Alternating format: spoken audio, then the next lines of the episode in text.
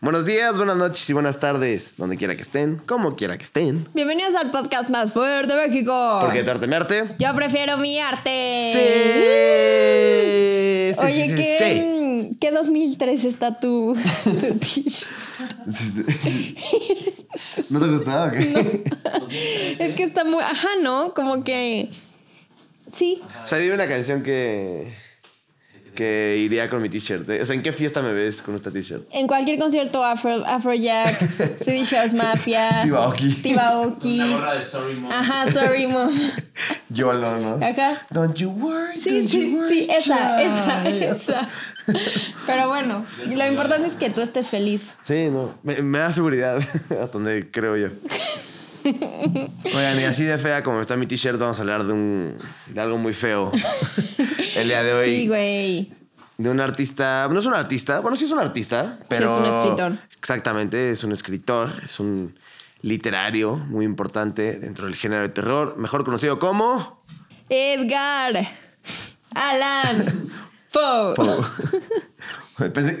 Estuve en nada. No olvídalo. ¿Se reinició? Sí. No, pero pensé que ibas a decir Poe. Poe. Pero bueno, vamos a hablar Fer, hoy Fer de cree que es. Fer creía que alguien más. ¿Quién era Fer? Alan Pulido. Alan o sea, Pulido. O sea, Fer tiene la teoría de que Edgar Allan Poe se llama Alan por Alan Pulido. Tiene. O el de ¿Qué pasó ayer? Yo podría decir. Ah, también. ¿Se llama Alan? Sí. El que se le caen los dientes, ¿no? Como, como Alan por el mundo, lo ubicas, ¿no? Sí, es cool. Sí. Alana del Rey. Alan. Hola. bueno, Empecemos. Empecemos. Antes que nada, ¿quieres mandarle un saludo a alguien? ¿Algo? no a nadie. Ok, yo tampoco. Sí, qué bueno. Qué bueno. Oigan, pues el día de hoy vamos a hablar de nada más y nada menos que uno de los escritores más importantes de la literatura, no solo estadounidense, sino universal, llamado Edgar Allan Poe. Oye, quiero, antes de que empieces, des- echarme una frase. Ok, venga. ¿Te encanta? Dice, me encanta. Dice, los hombres me han llamado loco, pero la pregunta aún no está resuelta. Si la locura es o no es la inteligencia más elevada. Ah. Que aparte esto, como que me recuerda mucho a Dalí, porque Dalí decía que el genio tiene que pasar por encima de la locura y la locura por encima del genio. Ok, una sobre otra. Ajá, entonces siento que no hay un genio que no esté loco y sí debe haber locos que no sean genios. No, yo creo que este cuate sí estaba loco y realmente, ya lo hablaremos más adelante, pero creo que vivió su vida como todo un artista. Sí, sí, O sea, la verdad, ¿no? Sí, güey. O sea, como un buen artista. O sea, Sí. como lo hubiera sido Van Gogh o como hubiera sido este Toulouse-Lautrec o así. sí. Siento que en esta época sería emo. ¿Emo? Sí. sí puede ser. Bien. Pero bueno, empecemos. Pues bueno, si alguna vez has escuchado hablar de Edgar Allan Poe y no tienes ni puta idea de quién es Edgar Allan Poe, pues bueno, fue un escritor Ah, poeta. también, ¿puedo decir algo rápido? Sí. Poeta. Lo, lo quisimos meter aquí. ¡Ey, barras!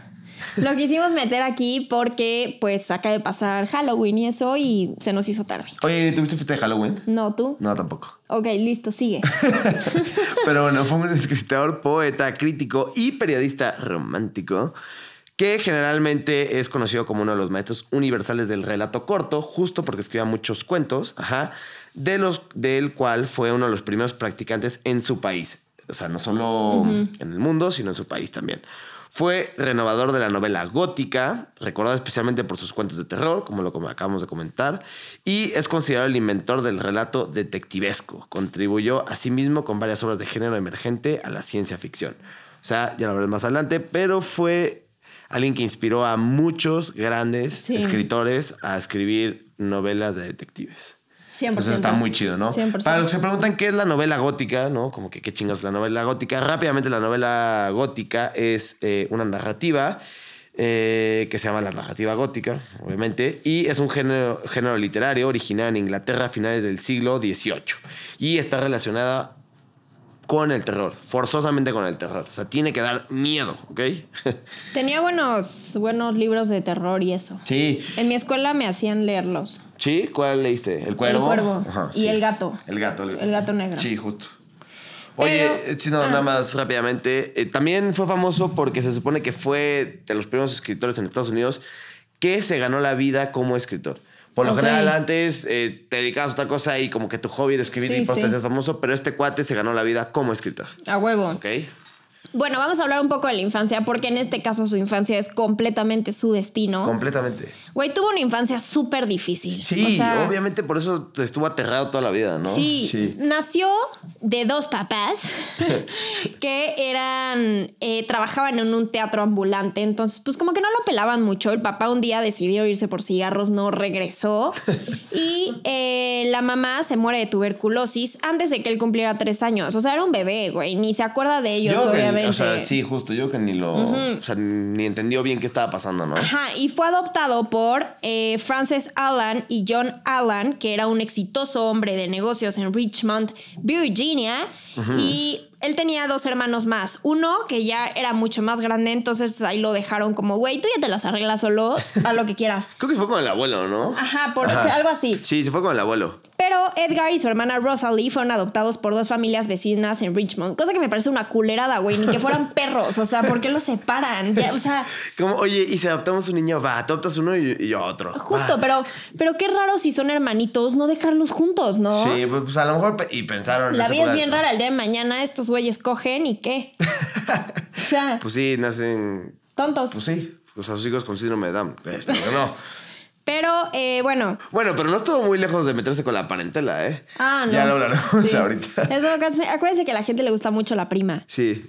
Pero bueno, eh, la relación entre eh, Edgar Allan Y Poe. tienen la prima vacacional. La pri- Eh, muy bien, Wally. Buen, buen chistorete. De papá, pero sí. Sí, sí, sí. Otro estómago. Oye, la relación entre este güey y su papá, ya cuando decimos papá y mamá, ya son los adoptivos. Los otros ya no existen, ¿ok? Sí, la verdad es que nunca tuvieron gran relevancia en la historia. Sí, cero, cero. Fue súper tensa, especialmente después de que se endeudara debido a su estilo de vida y estudios que ya hablaremos en este momento. Pero, Pero- tenías algo que agregar, ¿no? Sí, pero rápidamente, eh, qué cañón cómo su papá lo marcó para ciertas cosas dentro de la literatura, así como el papá de Kafka, que ya hablamos del capítulo pasado, el escritor pasado que hablamos, eh, también lo marcó para todo lo que fue Sí, su sí. obra, ¿no? Entonces, pues este cuate igual ya lo irán Dos lo irán escritores. escuchando, ¿no? Con Pero bueno, issues. obviamente, como ya dijo la Yeya, estos cuates se apellidaban Alan y de ahí nació el Edgar Allan Poe. O sea, no fue por Alan Pulido. Pero, eh, este, Lo siento, Fer. si se preguntan quién eh, era el padrastro de Edgar Allan Poe, pues era un acaudalado comerciante de ascendencia escocesa. Y la verdad es que tenía lana porque se, o sea, se dedicaba a un negocio que incluía el tabaco, el tejido, los tés, el café, el vino, los licores, los granos, las lápidas, los caballos y, por si fuera poco, al comercio de esclavos. Qué chingados. ¿Qué, o sea, qué pedo. estamos a- parece que estoy hablando de la prehistoria, ¿no? Sí, sí. Un dinerito extra. Güey, sí, no, no, no, no, qué locura. Y bueno, como ya lo comentamos, pues obviamente marcó un papel importante en la vida de Edgar, Allan Poe para, eh, o sea, no positivo, sino negativo, ¿no? Y algo que se me hizo muy curioso es que los Alan, si los puedo llamar así, estos dos personajes, nunca lo adoptaban formalmente. Sí, güey. O sea, le dieron el apellido, pero nunca lo. O sea, Como perro, lit. sí, como. O sea, eh, si lo van a presentar en sociedad, no, no, él no es nadie. Y lo, escondi- y lo escondían atrás. pero mamá, no, tú no me digas mamá, niño. Sí, sí.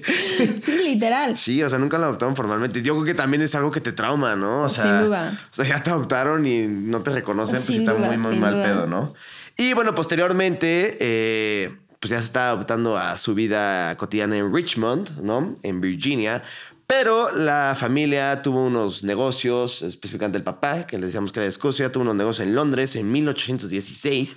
Entonces, pues la familia emigró para el Reino Unido, ¿no?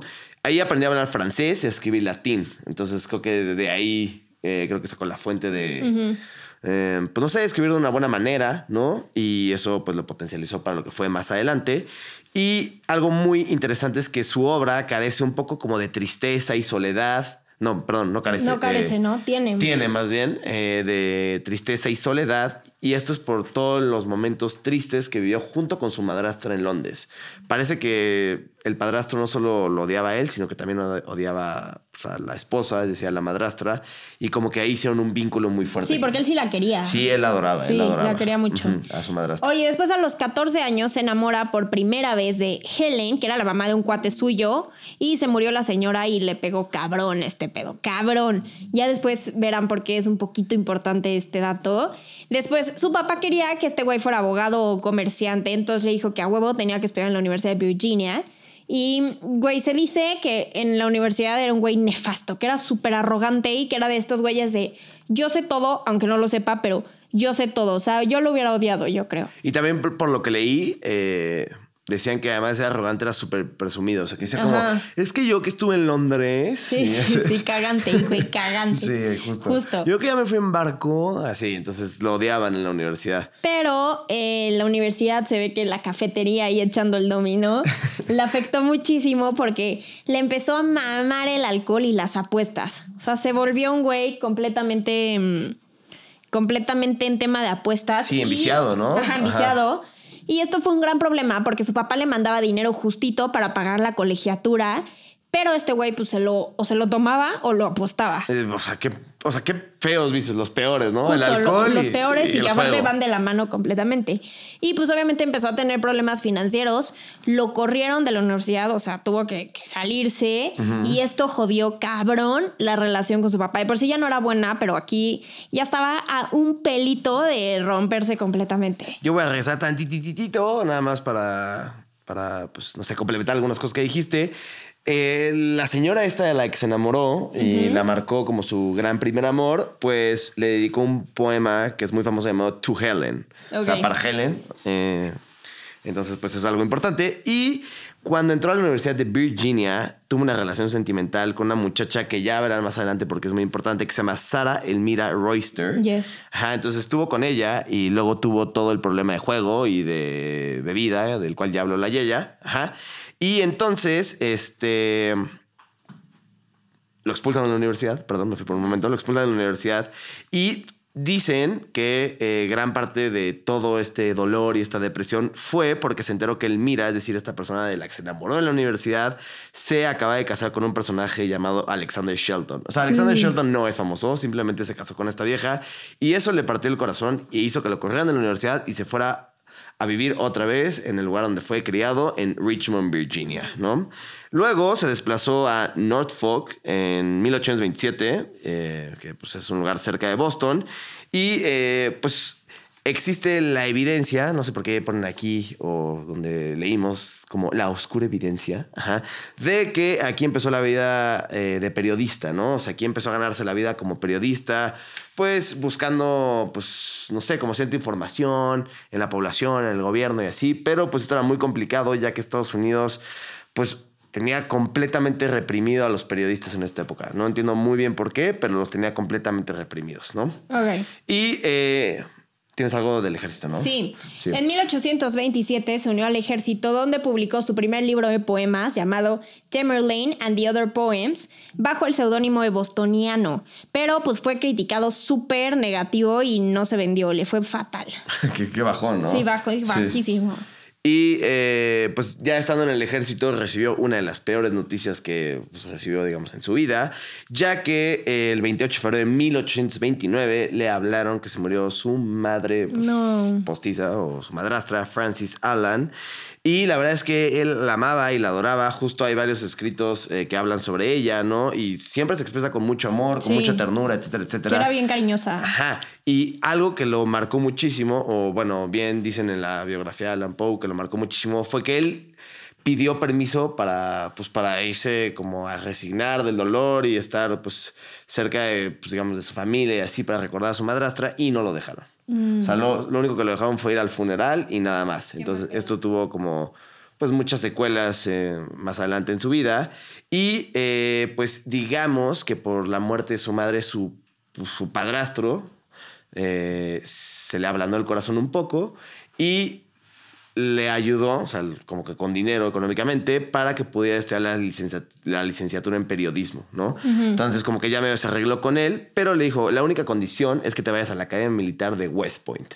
Y siendo así, te pago la licenciatura en periodismo. Y eso fue en 1829 que entró a West Point, pero le cagó porque como era bien presumido este güey, decía como, güey, yo me merezco dormir en un lugar mejor, estar en un lugar mejor, ¿qué pedo con esto? Hermano, te Entonces- corrieron de la universidad por alcohólico Sí, y, y y ludópata. ludópata. Entonces le, le pedía un chingo de dinero a su papá y su papá pues no le mandaba más lana, entonces lo expulsaron por rebelde y por nefasto y por todo y esto sí fue la ruptura cabrón definitiva con su papá total. Total. Y después en 1931 se va a Baltimore con su tía Maria Clem y su prima Virginia, que va a ser muy importante, y eran súper pobres. Entonces aquí este güey ya vivía rodeado de pobreza, lo cual lo traumaba un chingo. Y pues está muy triste por el odio de su papá y también porque se enteró que su papá se iba a casar nuevamente y pues como ya dijo Wally, su mamá era su, su top. Sí, era como que lo que más quería. Y eh, ¿eso, ¿eso en qué año fue? En 1831. Ok, tres años después, en 1874, eh, finalmente su padre... Ahí tengo un poquito algo antes. Ah, dilo. dilo. En 1833 ya empieza eh, a escribir cuentos, pero ganaba, o sea, ganó 50 dólares en un premio por su relato manuscrito encontrado en una botella, que este vez, esta vez fue leído por John P. Kennedy, quien lo posiciona como redactor del Southern Literary Messenger. Pero como el güey siempre llegaba pedo, pues lo corrieron, literal. Pero después eh, logró volver a entrar y dijo como, güey, les juro que ya cambié, que me voy a portar mejor, no sé qué. Pero pues lo hizo hasta 1837, que ya fue cuando se retiró él voluntariamente de ahí. ¿Te identificaste con el personaje? Yo conozco a alguien que le fue así en la Ibero, güey. No sé de quién hablas. Pero bueno, tres años después, como les decía, en 1834, se murió su padrastro y no le dejó un clavo. también güey. qué culero, güey. o sea, no le dejó, pero nada. O sea, también qué pedo. Pues bueno, a ver, si lo negaban de chiquito tampoco Sí, creo que no dejaban. que, que le fuera a dejar sí, alguna sí. gran herencia, ¿no? Pero bueno, obviamente, como tú decías, eh, tenía como cierto trauma en lo económico, entonces pues obviamente esto fue algo que también lo terminó de marcar muchísimo y pues ahora sí que lo dejó a la deriva un poco en su vida económicamente hablando. Entonces regresó a Baltimore, en donde contrajo secretamente, secretamente, perdón, matrimonio con su prima Virginia. ¿De- Imagínate. ¿De cuántos años? De 13 años. No chingues, güey. O sea, qué pedo, güey. Ok, pero además escucha esto. O sea, además, él sabía que estaba mal y tan sabía que estaba mal que se falsificó el certificado y se supone que en el certificado ya tenía 21 años. Cosa que no es cierto. O sea, ella tenía 13 años, pero pues Edgar Allan Poe dijo, no, no, no, No. de 13 está perfecto. Así como me la recetó el doctor. Literal, güey. O sea, ¿quién se casa con su prima de 13 años? Güey, todo está mal en esa oración. Sí, ah, y, y además él creo que tenía 27 o 28 años. Sí, todo está O sea, mal. él ya está enorme, ¿no? Oye, pero pues ya que se casó con ella, empezó a recuperarse económicamente, lo cual fue bueno y ya empezó Sí. a tener un poco de prestigio. Y en 1840 empezó a trabajar para la Graham's Magazine y publicó en ella algunos de sus cuentos más representativos como Los crímenes de la calle Morgue y El escarabajo de oro. Ok. Eso- sí, son conocidos, ¿no? De hecho, creo que hay un. si les interesa leer a, a Edgar Allan Poe, hay un libro que se llama Cuentos y ahí vienen. Sí, varios. Así que todos, ¿no? Sí. ¿Y tienes algo más? No. Ok, bueno, entonces en 1842. eh, para hacerlo más dramático, una tarde de enero se produjo un acontecimiento decisivo en la vida de los, de los Allan. A ver. Ok, eh, entonces eh, su esposa, por entonces Virginia, o sea, su prima, mostró los primeros signos de, con, eh, de tuberculosis. Güey, se repite la Sí, historia. Literal, la mamá y ahora la esposa, la prima, la prima que ahora es la esposa. todo mal. Y pues obviamente eh, todo esto lo conocemos porque eh, pues está en la biografía de Edgar Allan Poe y hay un personaje emblemático dentro de la literatura que se llama Julio Cortázar y Julio Cortázar era fan de Edgar Allan Poe. ¿ok? Entonces, muchos de los datos que conocemos de Edgar Allan Poe son gracias a Julio Cortázar, que escribió una biografía muy buena del escritor. A huevo. Sí, entonces está muy, muy chido, ¿no? Y eh, pues obviamente al, pues, no sé, enterarse de la situación actual de su esposa, eh, se vuelve más alcohólico, ¿no? Se volvió un pedo, no, Ajá. no. Y se enamora o se empieza a juntar con una persona llamada Francis Sargent, ajá, de la cual me comentaste que fue todo un escándalo, ¿no? Sí, porque, o sea, Virginia seguía viva, entonces imagínate el escándalo para esa época que fue, pero aún así Vir- eh, Virginia, súper buen pedo, le dio permiso, le dijo, güey, yo ya me estoy muriendo, chingatela, no hay pedo. pero pues obviamente, pues para la gente sí fue un pedo y pues, güey, mamá. Pero igual está raro, ¿no? O sea, a lo mejor dices, ok, ya que me muera, pues si quieres ve y haz lo que quieras, ¿no? Pero pues mientras estoy en mi lecho de muerte, no está A nada mí, a, chido mí, como... a mí personalmente no me gustaría, pero pues ya, chance ya no lo aguantaba y decía, güey, mientras más lejos esté este güey entretenido, mejor. Pues su- supongo, no, sé. Pero Puede ser. eh, aquí viene una parte muy tenebrosa de la historia, ¿no? Porque regresa a Richmond, a la ciudad donde creció, y se junta con su antiguo amor de la juventud, Sara Elmira Ay, no, Roster. espérame, tengo algo antes. Ah, ok, pues dilo. Digo, si va antes, pues dilo. En 1845 eh, abandona Graham's Magazine y se hizo propietario de Broadway Journal. Ya le iba bien. Sí. Publicó su poema más famoso, El Cuervo, que creo que la mayoría del mundo lo ha leído, que va a ser de los más reconocidos, pero güey, solo recibió 9 dólares por esa publicación, imagínate. De los que vio, porque el que se quedó con los derechos hoy en día Sí. recibe más de 9 dólares, Y definitivamente. luego en 1947, digo 1847, muere Virginia, trata de casarse. Este güey tenía un problema de, de, mm, no poder estar solo grave. Sí. O sea, se trata de casar con una mujer llamada Helen Whitman porque le recordaba a la mamá de su cuate, Helen, A de la que hablamos murió. al principio. Entonces dijo, Sí. ah, pues Helen y Helen, pues bueno. Pero al mismo tiempo también trata de casarse con Sarah. Con, Que fue el- su amor de la universidad. de la juventud. O sea, lit, este güey dijo, yo solo no estoy. O sea, sí se me junta el lavado con el planchado, yo solo no voy a estar. y Sí, ya, y sí, ahí, ¿eh? ahí viene la parte tenebrosa Bueno, de la que entonces- igual y les quería platicar. Y ahora sí, regresamos. Re- eh, regresamos y él regresa a Richmond, eh, en donde se encuentra con su amor de juventud, Sara Elmira Royster. Y ella le dice, oye, güey, ¿y si nos casamos? Y el güey dice, ¿y si, y si le damos? Pues bueno, va. Entonces, Y le dieron. Y le y dieron. le dieron. No, espérate, no le dieron. Porque eh, ya lo convence de que se casen y dice como, ok, todo muy bien. Y me mama porque además, o sea, según la biografía dice que se le vio muy contento por esas fechas.